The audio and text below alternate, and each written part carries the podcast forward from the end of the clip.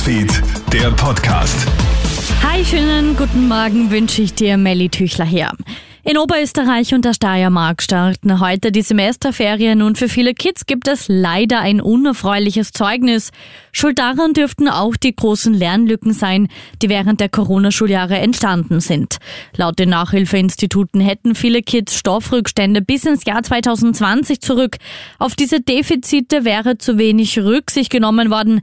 Angela Schmidt von Lernquadrat.at. Es ist halt der Stoff sehr aufbauend, besonders in der Mathematik natürlich, aber auch bei den Sprachen wenn da die Grundlagen nicht sitzen, tut man sich jetzt umso schwerer. Und da ist ganz wichtig, dass man eben nicht nur den aktuellen Stoff lernt und auf die nächste Schularbeit sich vorbereitet, sondern dass man wirklich auch zurückblickt und diese Grundlagen noch einmal festigt und noch einmal auch wiederholt. Party, Promis und Proteste. Nach zwei Jahren Pause feiert der Wiener Opernball gestern ein großes Comeback.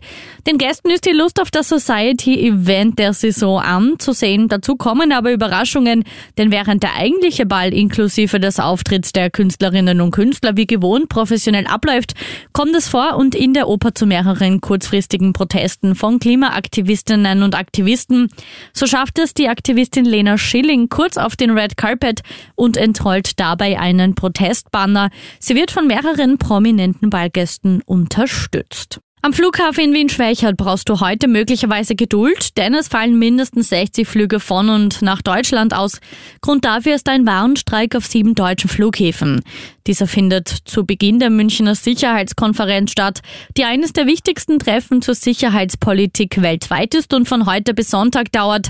Von der Aussetzung des normalen Passagierbetriebs in München sind Flüge für die Sicherheitskonferenz jedoch ausgenommen. Newsfeed, der Podcast.